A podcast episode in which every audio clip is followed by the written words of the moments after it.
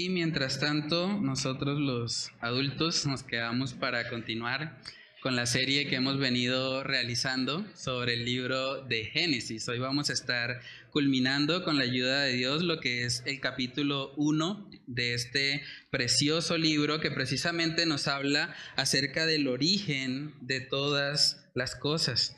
Y es importante que nosotros tengamos claro que cada cosa que existe es porque el Señor la ha formado. Él es el creador de todo lo que hay en este universo. Entonces, hace ocho días nuestro hermano Ernesto nos estuvo hablando sobre los primeros cinco días de la creación. Hoy vamos a estar hablando un poco más acerca de eso, pero también vamos a hablar sobre el día seis y el día siete de la creación que tiene que ver puntualmente con el origen de la vida humana. En el día 6 el Señor crea los animales y también crea al hombre y a la mujer a su imagen y semejanza. Entonces vamos a leer el texto base de hoy y comenzamos este tiempo con oración. Dice ahí en el libro de Génesis capítulo 1 desde el versículo 24, vamos a leer ahí en adelante, dice luego, dijo Dios, produzca la tierra seres vivientes según su género, bestias y serpientes y animales de la tierra según su especie. Y fue así. E hizo Dios animales de la tierra según su género, y ganado según su género, y todo animal que se arrastra sobre la tierra según su especie, y vio Dios que era bueno. Entonces dijo Dios, hagamos al hombre a nuestra imagen conforme a nuestra imagen y conforme a nuestra semejanza, y señoré en los peces del mar, en las aves de los cielos, en las bestias, en toda la tierra, y en todo animal que se arrastra sobre la tierra. Y creó Dios al hombre a su imagen, a imagen de Dios lo creó, varón y hembra los creó.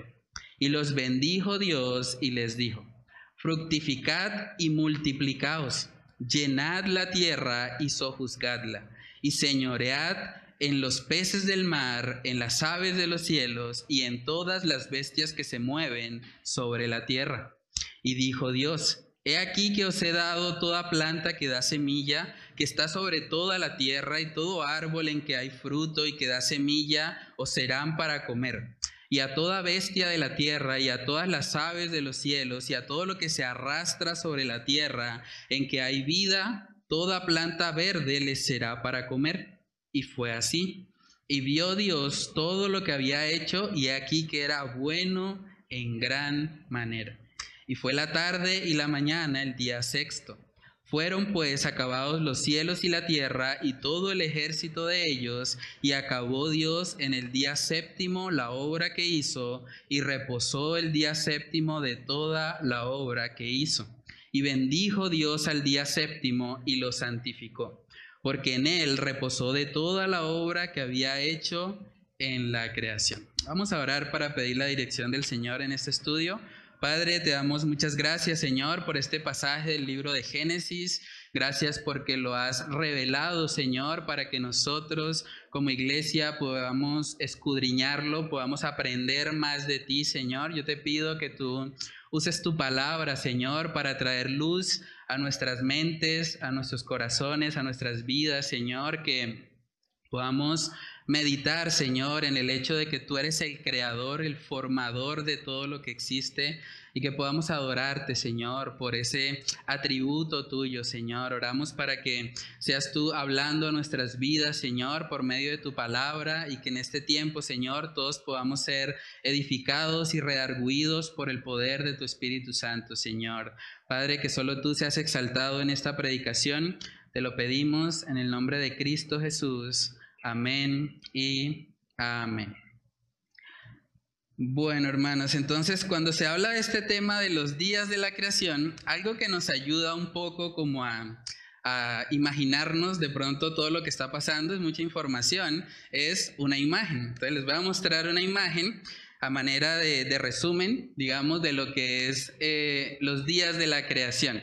Lo primero que vamos a ver es un pequeño resumen de los primeros cinco días. Entonces, en el día uno vemos que Dios dijo, sea la luz, y fue la luz. Dios es el único ser en todo el universo que tiene el poder de crear con su palabra. Es el único. No hay nadie más que pueda hacer eso. Y es algo interesante notar que en el día uno el Señor crea la luz, pero vemos que las lumbreras fueron hechas hasta el día 4, el sol, la luna y las estrellas. Eso quiere decir que la luz que estaba en el día 1, la fuente de esa luz no eran las lumbreras. La fuente de esa luz era Dios mismo. Y algo interesante cuando estudiamos el libro de Apocalipsis es ver que incluso en los cielos nuevos y en la tierra nueva que un día el Señor va a hacer, dice ahí la palabra que Dios mismo se va a encargar de iluminarla. O sea, no va a haber necesidad de sol porque Dios mismo será la luz. Miremos Apocalipsis capítulo 21, versículo 23, ahí se describe lo que es la nueva Jerusalén. Y dice Apocalipsis 21, 23, la ciudad no tiene necesidad de sol, ni de luna que brillen en ella, porque la gloria de Dios la ilumina y el Cordero es su lumbrera, y las naciones que hubieren sido salvas andarán a la luz de ella, y los reyes de la tierra traerán su gloria y honor a ella. Entonces, la luz que vemos ahí en el día uno era emitida por el Señor mismo. O sea, en el día uno de la creación, todo era iluminado por Dios y en el día uno de la nueva creación, cielos nuevos y tierra nueva, Dios mismo se encargará de iluminar también su creación. Interesante eso, ¿no? En el día 2 vemos también algo muy interesante. Ahí se muestra como una pequeña capa de azul un poco más oscuro. La Biblia nos muestra en el libro de Génesis capítulo 1 que en el principio, en la creación original, había una expansión o había una atmósfera de agua que cubría toda la superficie terrestre. Vamos a verlo. Génesis capítulo 1, versículo 6 dice, luego dijo Dios, haya expansión en medio de las aguas y separe las aguas de las aguas. E hizo Dios la expansión y separó las aguas que estaban debajo de la expansión de las aguas que estaban sobre la expansión, y fue así. Y llamó Dios a la expansión cielos, y fue la tarde y la mañana el día segundo. Es interesante resaltar que haya una capa de agua cubriendo la superficie terrestre, porque eso nos ayuda a entender muchas cosas que vamos a estar viendo más adelante en el libro de Génesis. Por ejemplo, dice la palabra que en, en esa creación original no llovía. Curioso, ¿no? O sea, subía un vapor y ese vapor era el que de alguna manera alimentaba o le, proveía humedad a las plantas. Por eso nadie le creía a Noé cuando él dijo que iba a venir un diluvio, porque no, nunca había llovido, nunca había sucedido. Entonces la gente era muy escéptica y muy incrédula ante el mensaje de Noé, en parte por esto. Entonces, cuando hablamos de una capa atmosférica cubriendo toda la superficie terrestre, eso explica por qué no llovía. Porque para que llueva, para que llueva, ¿qué tiene que pasar? La temperatura tiene que ser lo suficientemente alta para evaporar, ¿cierto? Moléculas de, de la capa, digamos, del océano, eso se evapora, sube y comienza el ciclo del agua. Ahora, al tener una capa de agua recubriendo la superficie terrestre, eso hace que la temperatura en la Tierra fuese más o menos constante. O sea, teníamos, por así decirlo, una especie de invernadero donde la temperatura era la misma. Y si la temperatura es la misma, pues el ciclo del agua como tal no se formaría. Otra cosa interesante que ayuda a comprender el hecho de que esta capa atmosférica estuviese sobre la Tierra es la longevidad de los seres humanos. Mucha gente dice, no, es que eso ahí en Génesis dice que 900 años, puro cuento, ¿cómo así de que un hombre va a vivir tanto tiempo? Pero saben que lo que nos envejece a los seres humanos es primeramente la radiación. Todos estamos expuestos Incluso aquí, sobre, sobre este techo, estamos recibiendo radiación todo el tiempo.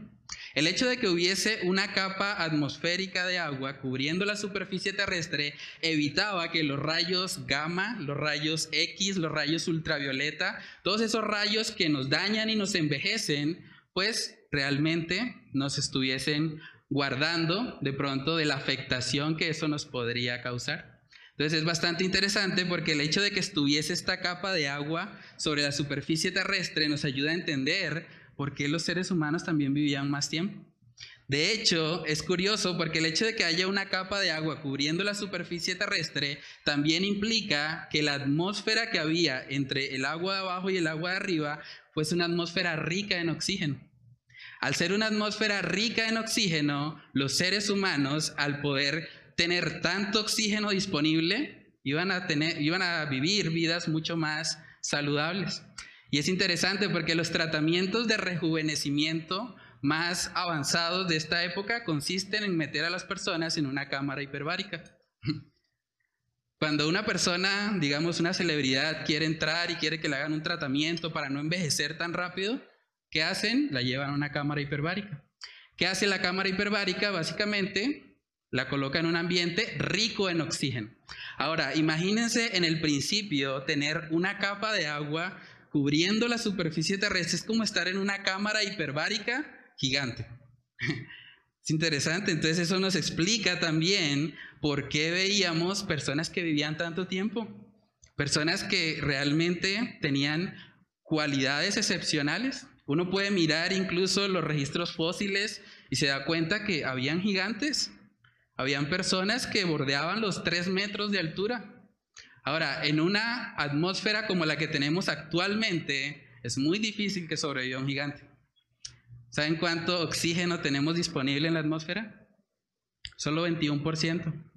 Porque esta tierra está maldita por causa del pecado. Pero en un principio, cuando Dios formó todas las cosas, esa atmósfera rica en oxígeno permitía, evidentemente, que seres humanos muy grandes pudiesen subsistir. Los dinosaurios, uno dice, ¿cómo sobreviviría un dinosaurio en esta época? Es prácticamente imposible.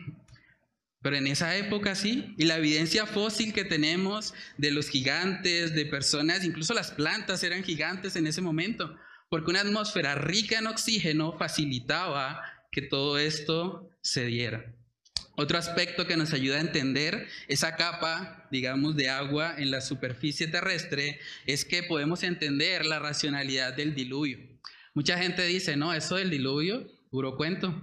En 40 días y 40 noches, ja, ¿Cómo así que hay lugares donde llueve 40 días y no se inundan? Eso es mentiras. Pero la Biblia nos muestra precisamente en el libro de Génesis que para el tiempo del diluvio Dios abrió las cataratas de los cielos. O sea, toda esa agua que estaba contenida ahí, en esa expansión, cayó sobre la tierra. Y por eso vemos que hubo inundación. De hecho, el libro de Génesis más adelante, en el capítulo 7, versículo 11, dice, el año 600 de la vida de Noé, en el mes segundo, a los 17 días del mes, aquel día fueron rotas todas las fuentes del grande abismo. Y dice, y las cataratas de los cielos fueron abiertas. Y hubo lluvia sobre la tierra 40 días y 40 noches. Toda esa agua que estaba contenida ahí en esa atmósfera, el Señor permitió que cayera como una catarata, imagínense eso. Y eso realmente fue lo que causó la inundación universal. De hecho, es curioso, si usted, si pudiésemos de alguna manera aplanar toda la superficie terrestre, que fuese totalmente plana, saben que con el volumen de agua que tenemos actualmente, la Tierra estaría inundada por lo menos 3 kilómetros de altura. Si pudiésemos aplanar toda la superficie terrestre, con el volumen de agua actual, tendríamos más o menos 3 kilómetros de inundación. Es interesante, ¿no? ¿A dónde nos lleva eso? A que la Biblia es veraz. Lo que el Señor dice es completamente cierto.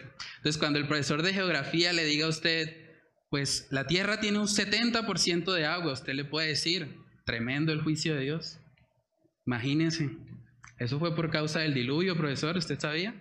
Y aproveche y evangelícelo, compártale. Porque si Dios cumplió su palabra en cuanto al juicio del diluvio, va a cumplir también su palabra en cuanto a todos los demás juicios que vemos en la palabra.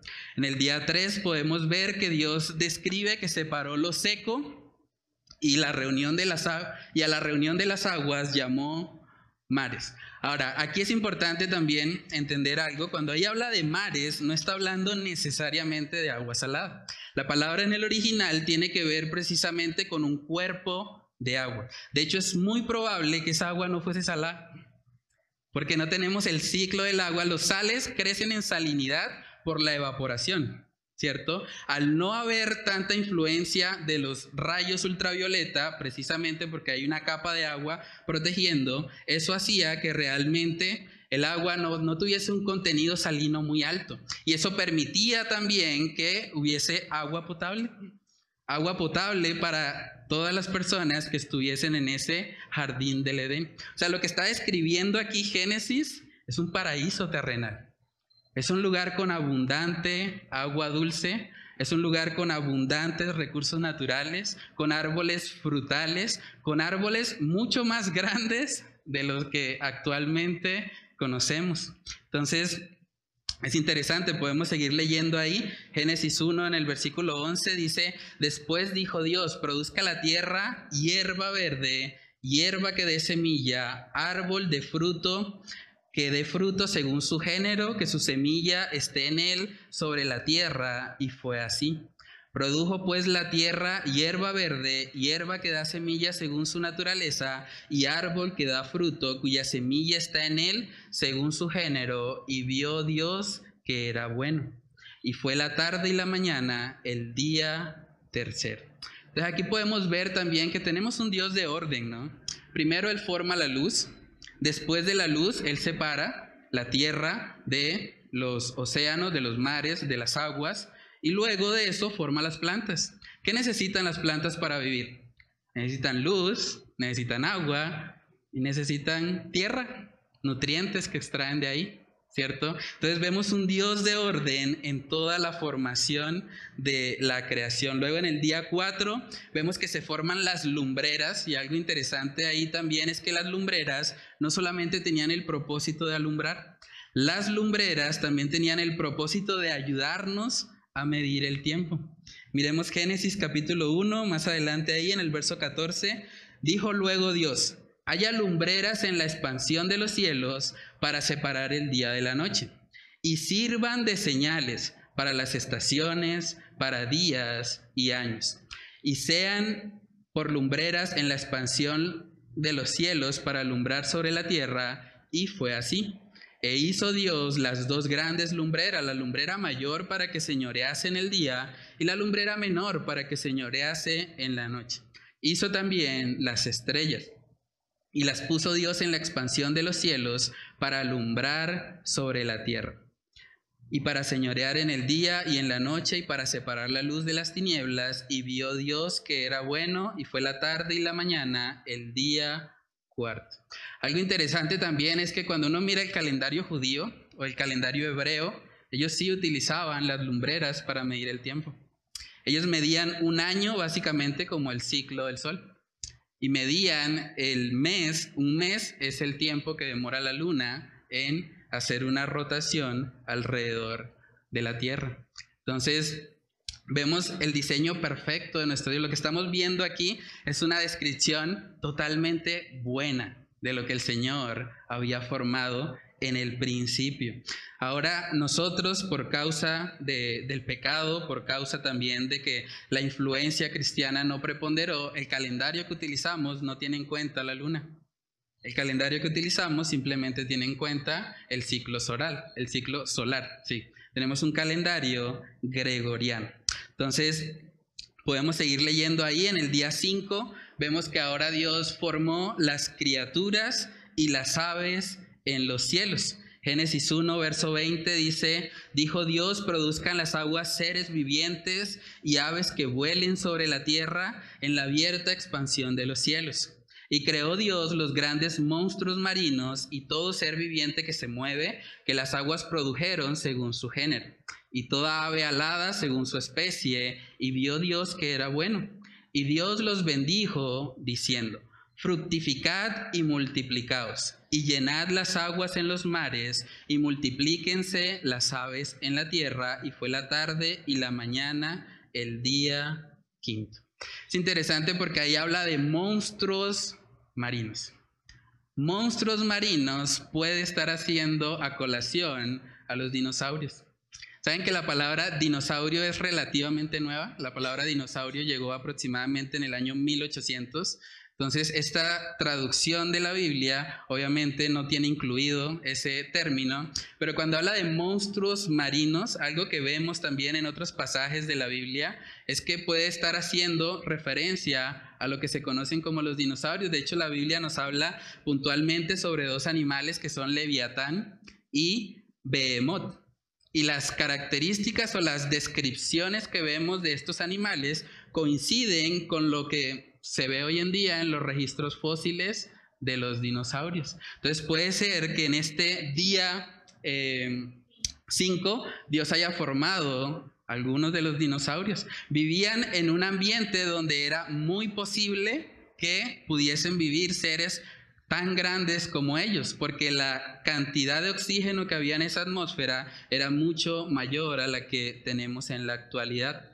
Entonces, algo interesante que podemos contrastar con todo esto de, la evolución o, de la teoría, más bien de la evolución, es que en los colegios muchas veces se nos enseña como verdad el hecho de que la Tierra tiene millones y millones de años, ¿cierto? Es como que lo han colocado en los libros de ciencia, pero en realidad no cumplen con el criterio científico. Porque el método científico demanda observación y reproducibilidad. ¿Quién puede observar realmente que el ser humano ha venido evolucionando? Nadie. De hecho, el registro fósil muestra que venimos más bien involucionando. Antes éramos más grandes, ahora somos como más pequeños. Pero no nos hablan acerca de eso, ¿cierto? Como que casi siempre en los libros de ciencia nos muestran ahí el, el miquito que va creciendo, creciendo hasta que se pone erguido y ya somos mejor dicho, Homo sapiens sapiens. Pero realmente esa teoría tiene un sustento. O sea, cuando nosotros hacemos un contraste entre lo que nos enseña el libro de Génesis y lo que dice la teoría de la evolución como origen de todas las especies, realmente vemos un contraste total.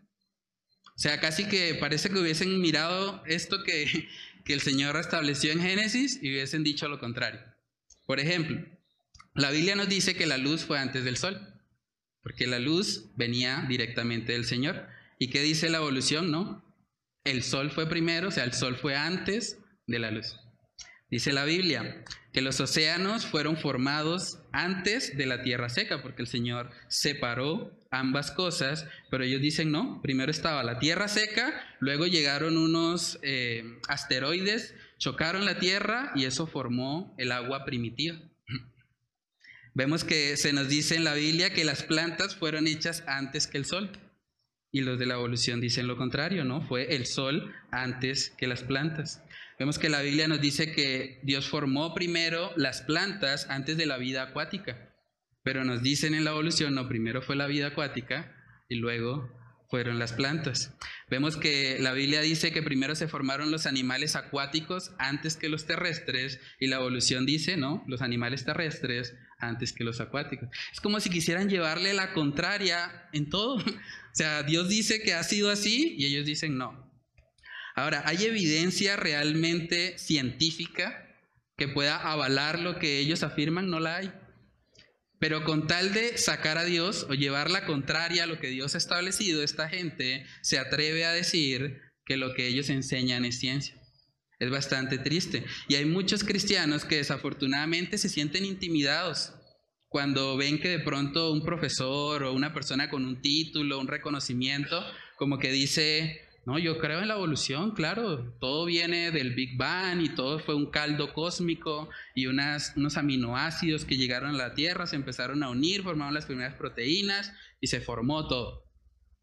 Y hay creyentes que incluso por temor a un título, por temor a que de pronto sean tildados de anticientíficos, pues se tragan el cuento o no dicen nada.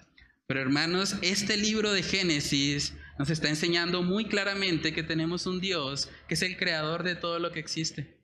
La evolución, como se enseña en muchos lugares, realmente no tiene ningún respaldo científico. Yo les puedo decir como ingeniero químico que la evidencia a favor del creacionismo es abrumadoramente mayor que todo lo que un evolucionista puede ofrecer. Es completamente mayor la evidencia que tenemos de que hay un Dios creador.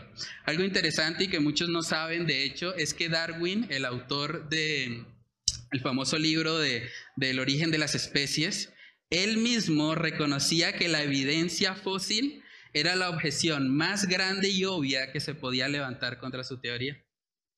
No hay evidencia fósil de que los seres humanos vayan creciendo progresivamente, evolucionando progresivamente. Lo que se conoce a nivel científico es lo que se llama microevolución, que es lo que él observó con los pájaros.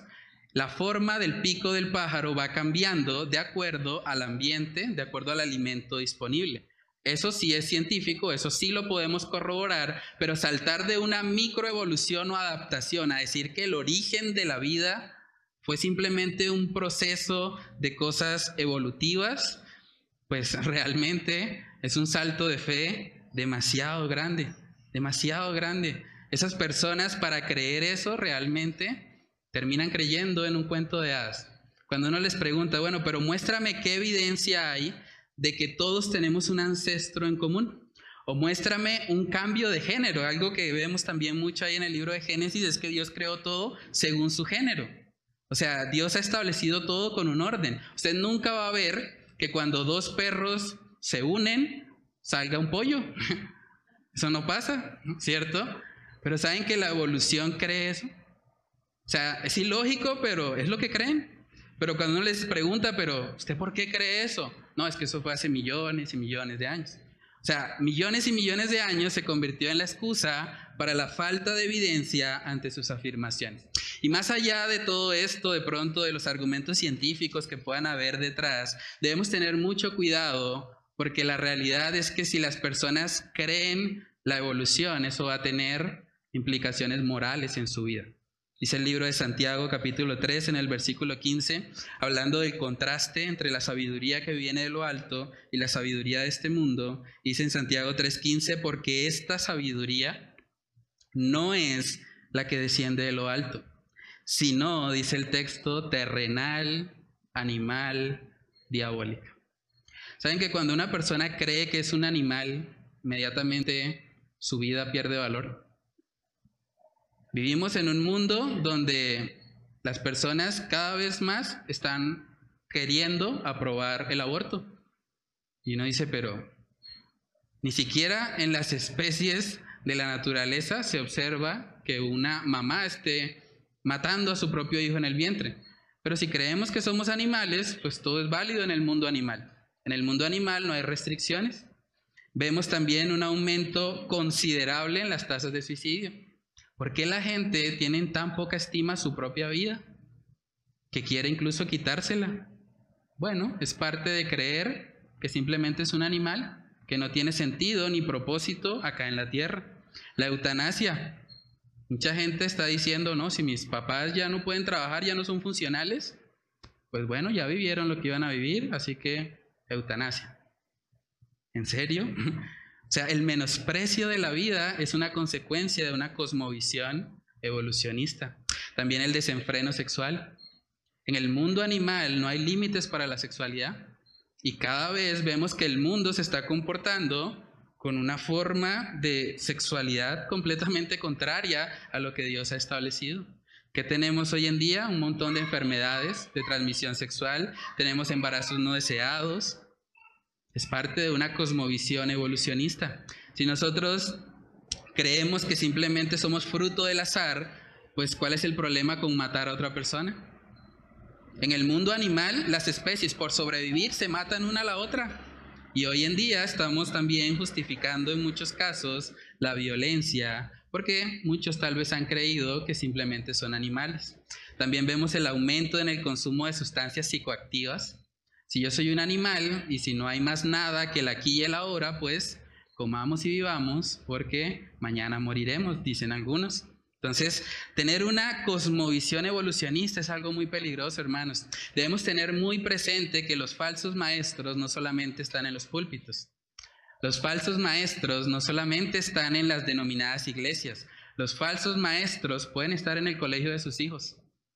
Los falsos maestros pueden estar enseñándole a su hijo que él es un chimpancé evolucionado y que puede comportarse como chimpancé, porque en últimas, si es fruto del azar, pues podría hacerlo, ¿cierto? Pero algo que me gusta mucho del libro de Génesis es que precisamente el Señor se encarga de hacer una gran distinción entre lo que son los animales y lo que es la creación de los seres humanos, y vamos a verlo. Génesis capítulo 1, versículos del 24 al 27, ahí vamos a ver el día 6 de la creación. Génesis 1, 24 dice, luego dijo Dios, produzca la tierra seres vivientes según su género, bestias y serpientes y animales de la tierra según su especie. Y fue así.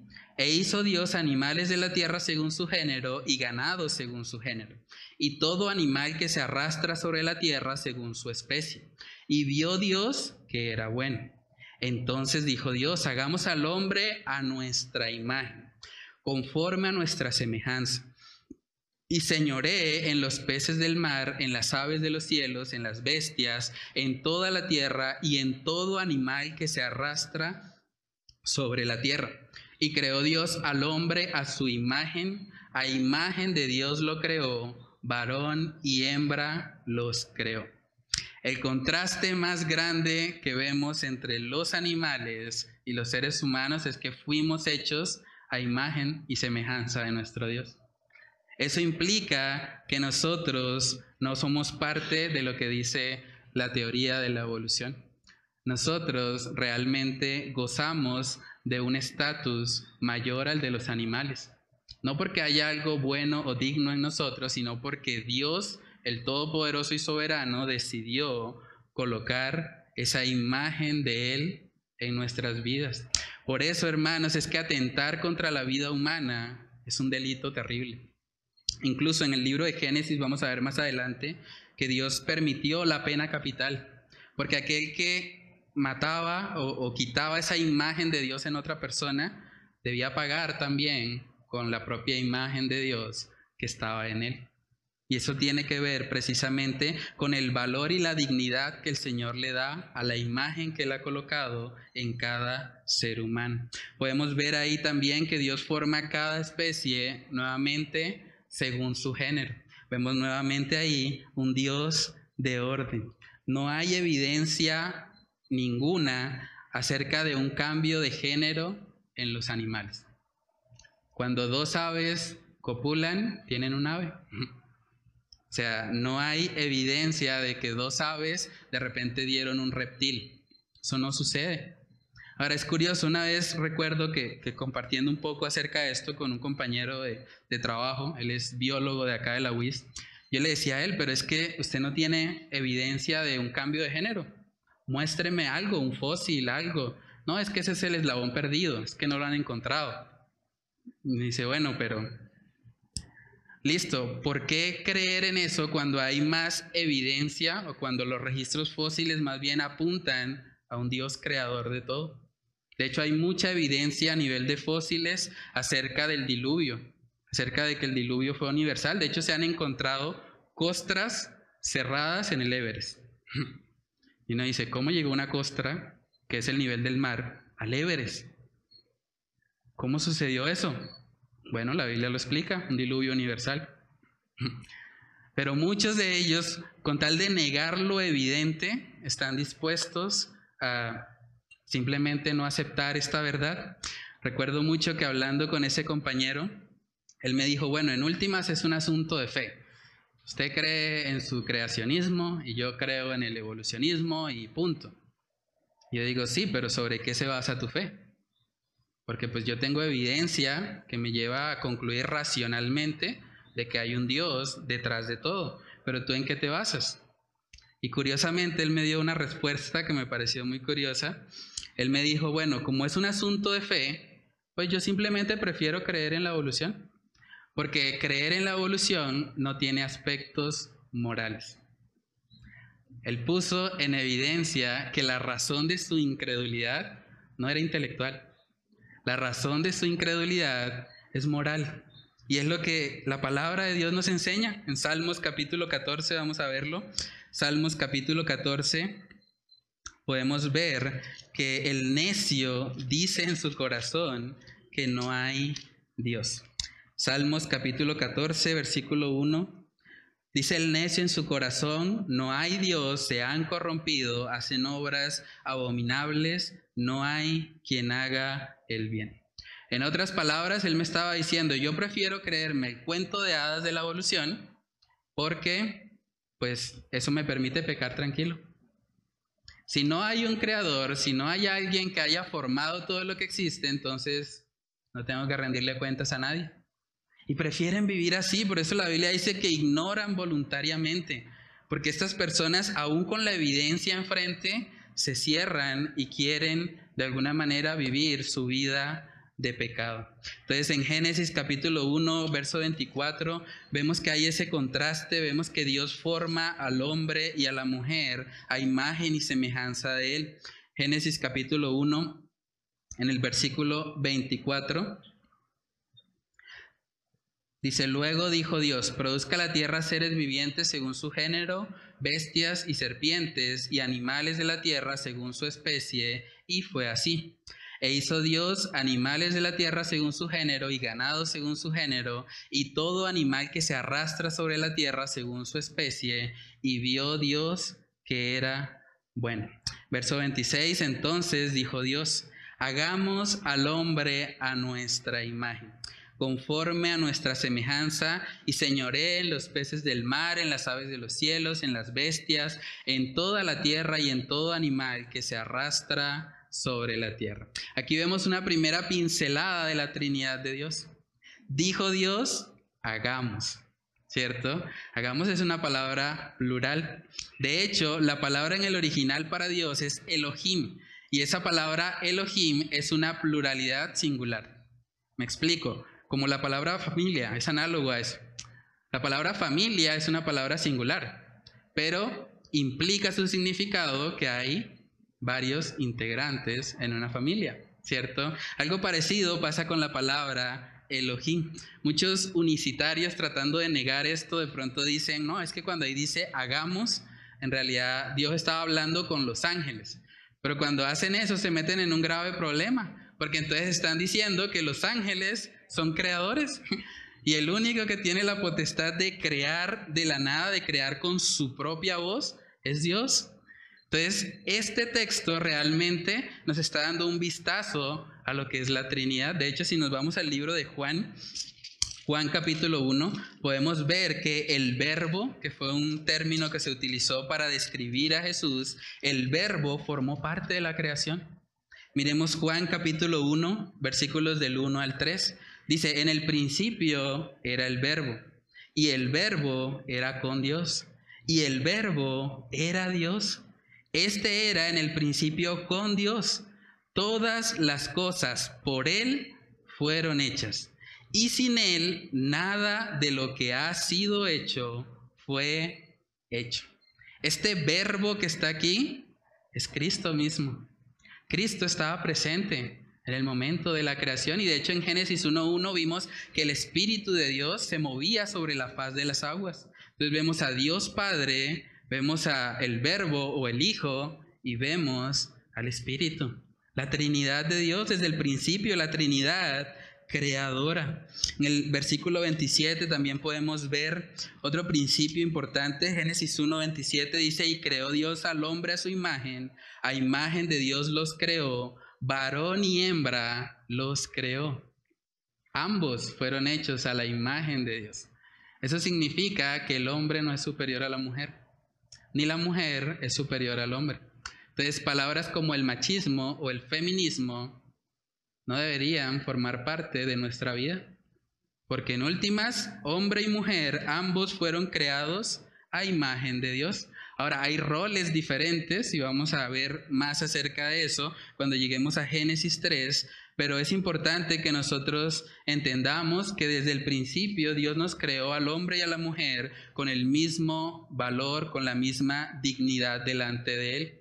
En Gálatas capítulo 3, versículo 28, hablando precisamente de la obra que el Señor hace en nosotros al momento de la salvación. Dice, ya no hay judío ni griego, no hay esclavo ni libre, no hay varón ni mujer, porque todos vosotros sois uno en Cristo Jesús. Fuimos creados hombre y mujer a imagen de Dios, podemos relacionarnos con Dios de la misma manera, pero luego por causa del pecado, vamos a ver más adelante, que esa relación se tergiversó. Entonces, ¿qué implica que nosotros seamos hechos a imagen y semejanza de Dios? ¿Se han preguntado eso? Si desde el principio lo que resalta del ser humano es que fue hecho a imagen y semejanza de Dios, ¿qué implica eso en la práctica? O sea, ¿cómo, cómo vivo yo eso? ¿Qué significa que la imagen de Dios está en mí? Bueno, entre otras cosas, significa que Dios en su misericordia ha decidido compartir ciertos atributos de Él con nosotros.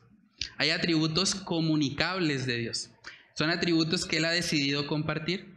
Nosotros podemos ser santos porque Él es santo. Nosotros podemos amar porque Dios es amor. Nosotros podemos ser misericordiosos porque Dios es misericordioso. Nosotros podemos experimentar paz porque Dios es un Dios de paz. Todo el fruto del Espíritu Santo lo podemos evidenciar porque fuimos creados a imagen y semejanza de Dios. Entonces, eso implica, hermanos, que cada uno de nosotros tiene un propósito. Porque Dios no crea simplemente por crear ya. Cuando Dios forma al ser humano, Él tiene un propósito y es que vivamos para su, para su gloria, que reflejemos su imagen acá en la tierra. Para eso estamos, para eso existimos. Por eso Eclesiastés al final del libro dice que el todo del hombre es temer a Dios y guardar sus mandamientos. En eso consiste el sentido de la vida. Por eso hay tantas personas hoy en día que están deprimidas, que tal vez no encuentran refugio para sus almas y tiene que ver con eso. Están viviendo sin propósito. Porque hasta que no vivamos para la gloria de Dios, vamos a estar siempre insatisfechos. Génesis capítulo 1, verso 28 dice, y creó Dios, perdón, y los bendijo Dios, y les dijo, fructificad y multiplicaos, llenad la tierra y sojuzgadla, y señoread en los peces del mar, en las aves de los cielos, y en todas las bestias que se mueven sobre la tierra. El primer mandamiento que Dios les dio fue, multiplíquense, fructifiquen, llenen esta tierra, ¿cierto? De hecho, algunos autores, comentaristas bíblicos piensan que probablemente por omitir este primer mandamiento fue que tal vez la tentación llegó a Eva. Hubiese sido muy difícil con un niño pequeño llorando tener tiempo para ir a hablar con una serpiente, ¿cierto? Pero vemos aquí, hermanos, que el Señor desde el principio, parte de su diseño ha sido eso. Incluso en los animales. Para los animales también dice que se multipliquen. Por eso cuando las personas llegan tratando de defender la homosexualidad y dicen, es que hay ciertas especies animales que lo hacen, pero nosotros no somos animales, eso no es un buen argumento. Incluso los animales creados originalmente por Dios también debían fructificar y multiplicarse. Entonces la homosexualidad practicada por los animales hoy en día no es una justificación para que nosotros aceptemos eso. Entonces, hermanos, es, increíble ver todo lo que podemos extraer de este libro de Génesis. El Señor desde el principio ha establecido la familia como el, la primera institución humana. Por eso Él les dice, llenen esto, señoreen, eso implica gobernar la creación, gobernar sobre los animales. De hecho, es triste ver hoy en día cómo la mayoría de las personas, incluso personas jóvenes, en edad fértil están diciendo, no, pues, ¿para qué traer más hijos a este mundo a sufrir? Si ven la influencia de un pensamiento evolucionista, si yo creo simplemente que el ser humano viene a este mundo a sufrir, pues claro, ¿para qué los voy a traer? Ahora, si yo creo que cuando un ser humano nace, es formado a imagen y semejanza de Dios y va a vivir una vida plena si le conoce a Él, y si le glorifica en todas las áreas de su vida, entonces realmente voy a querer traer más hijos a este mundo. O sea, cambia totalmente la cosmovisión. En Salmos capítulo 127, este es un texto también hermoso que nos muestra cómo el Señor valora lo que son los hijos. Salmos 127, verso 3 dice, He aquí, herencia de Jehová son los hijos, cosa de estima el fruto del vientre. Como saetas en manos del valiente, así son los hijos sabidos en la juventud. Bienaventurado el hombre que llenó su aljaba de ellos. No será avergonzado cuando hablare con los enemigos en la puerta. Curioso, ¿no? El mandamiento inicial, fructificad y multiplicaos. Por eso no tiene sentido lo que afirman también muchos católicos. Hay católicos que afirman que, que la Virgen María fue virgen toda su vida, que fue perpetuamente virgen. Y uno dice, pero si el mandamiento inicial era fructificad y multiplicaos, ¿por qué la Virgen no podía participar de eso? De hecho, en la cultura judía eran consideradas bendecidas y bienaventuradas las mujeres que tenían muchos hijos. Por eso las esposas de Abraham, Isaac y Jacob tuvieron depresión cuando no podían tener hijos. Y ahora es todo lo contrario. Ahora la gente tiene un hijo y se deprime. Uy, ¿cómo voy a pagar yo ahora? No, y ahora y la leche y los pañales y el colegio. Y, no, qué terrible, me arruiné la vida.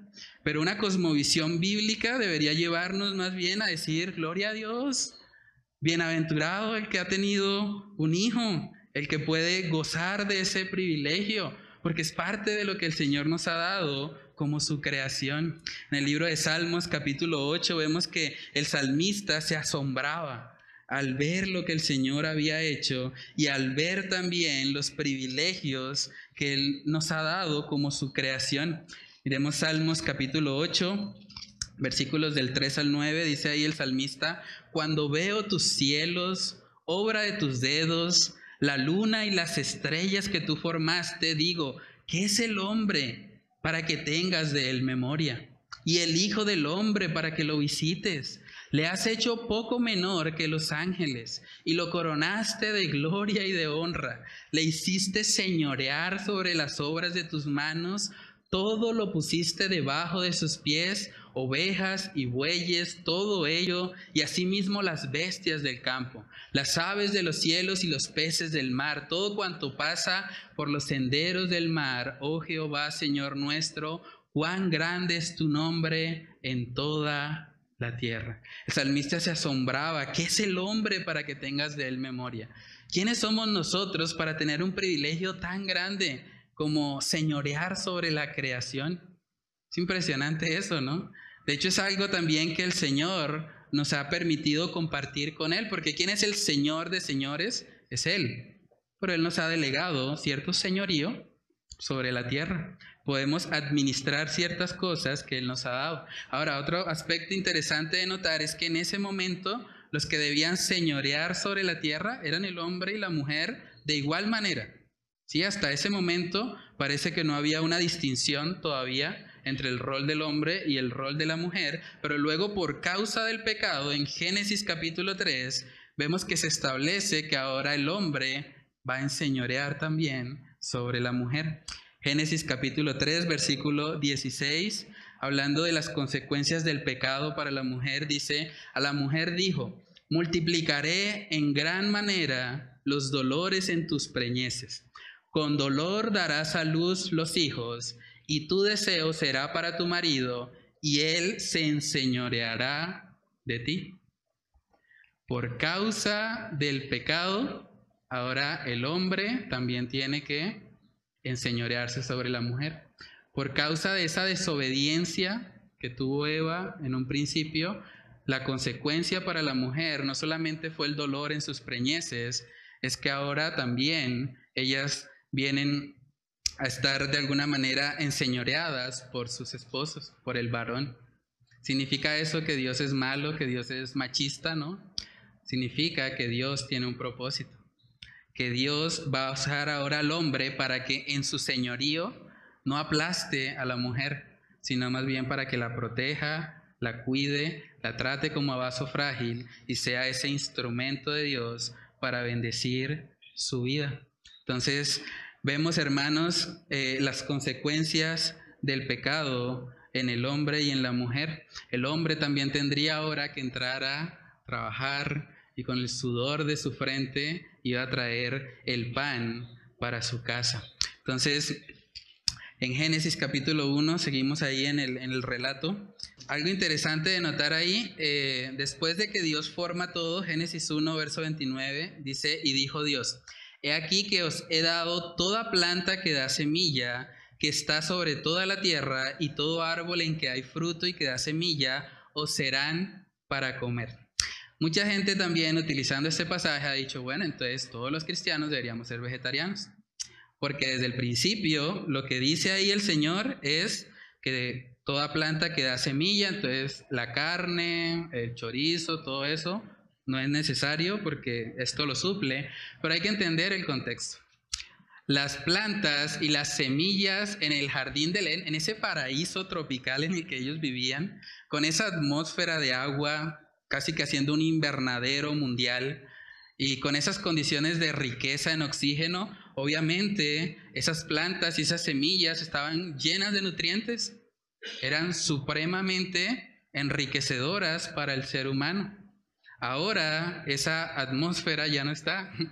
Ahora hay más dificultades, entonces por eso necesitamos complementar de alguna manera la alimentación, incluso vegetariana. Los vegetarianos tienen de alguna manera que comer proteína animal para poder completar todos los aminoácidos. Dice en el verso 30, y a toda bestia de la tierra, y a todas las aves de los cielos, y a todo lo que arrastra sobre la tierra en que hay vida, toda planta verde le será para comer. Eso también nos dice algo interesante.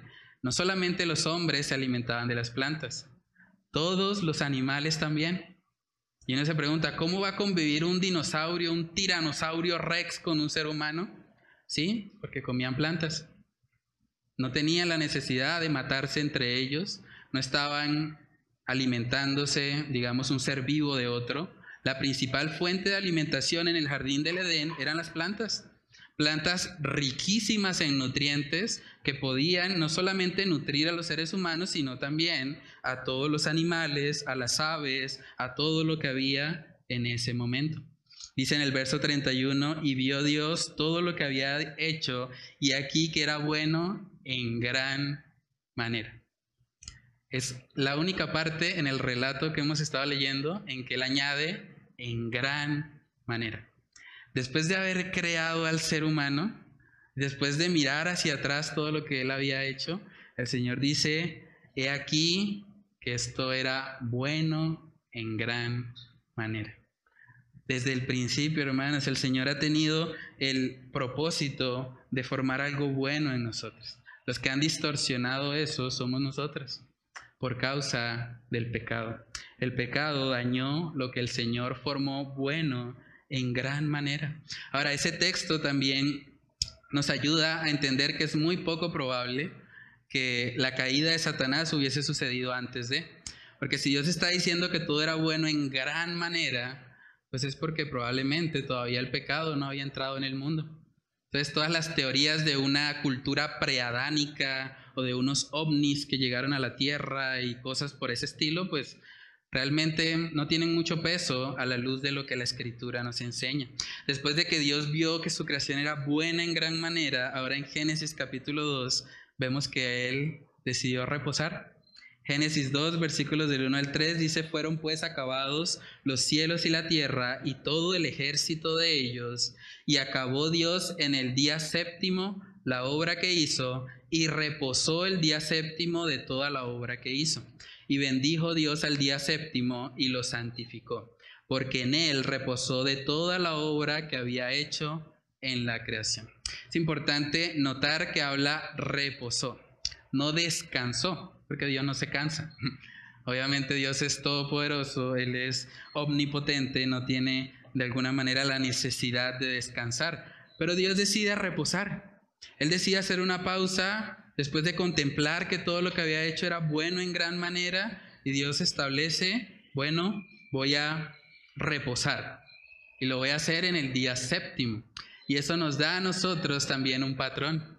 Hay mucha gente también por la influencia de todas estas teorías evolucionistas y demás que ha tratado de decir, bueno, pero entonces cuando la Biblia dice que Dios formó algo en un día, en realidad no era un día, sino más bien millones y millones de años o miles de años o un periodo de tiempo más extenso.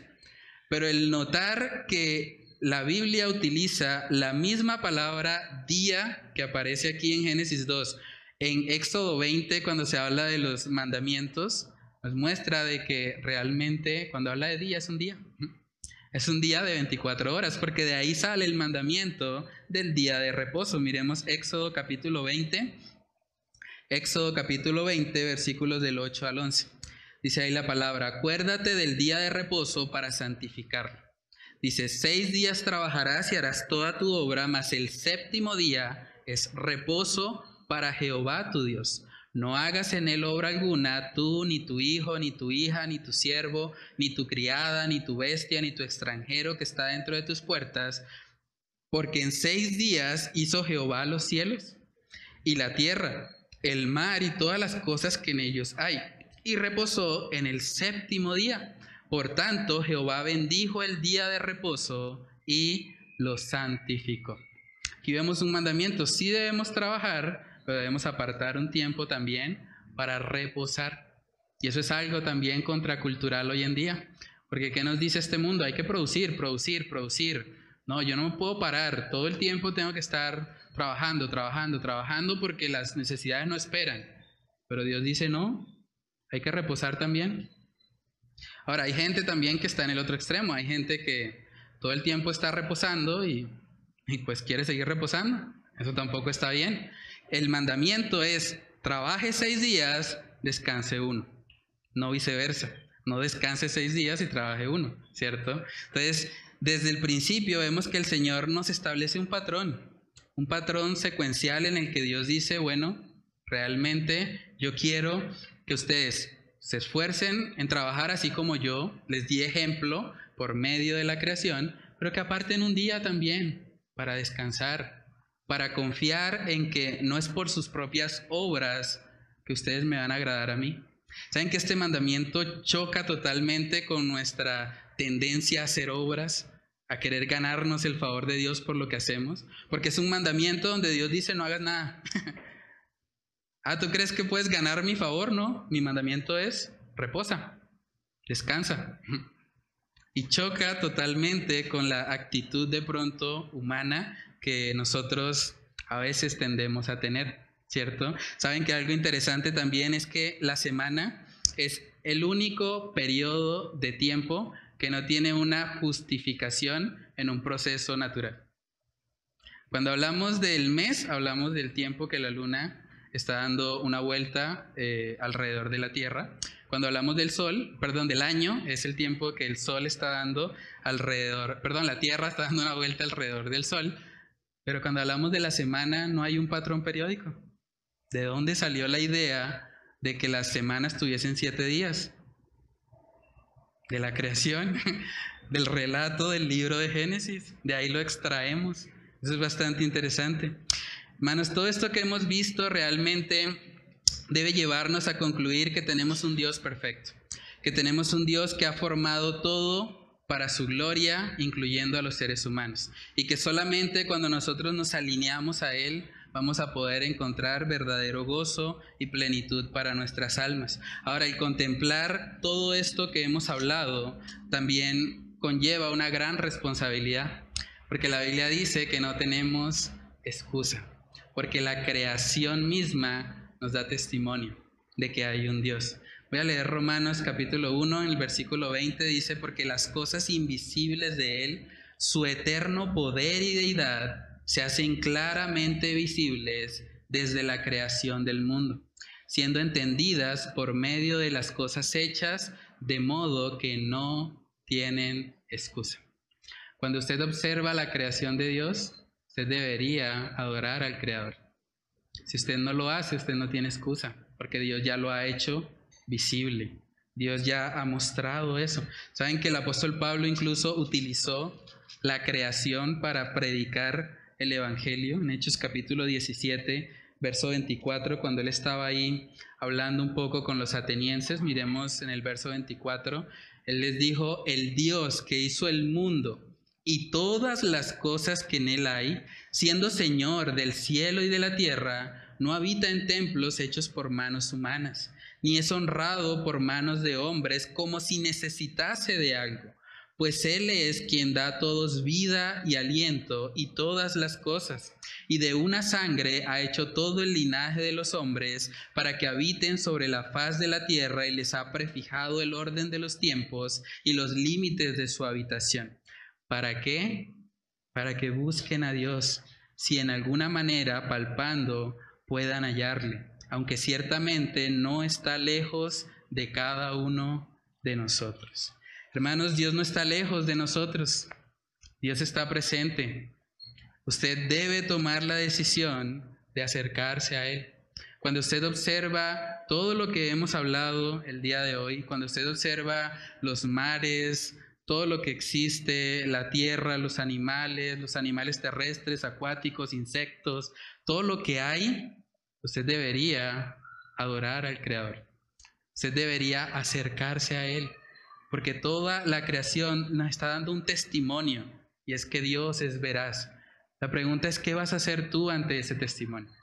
¿Te vas a arrepentir? ¿Vas a buscar a ese Dios? ¿Vas a reconocer que tú has pecado? que has transgredido la ley que ese Dios creador te dio? ¿O vas a hacerte el de la vista gorda?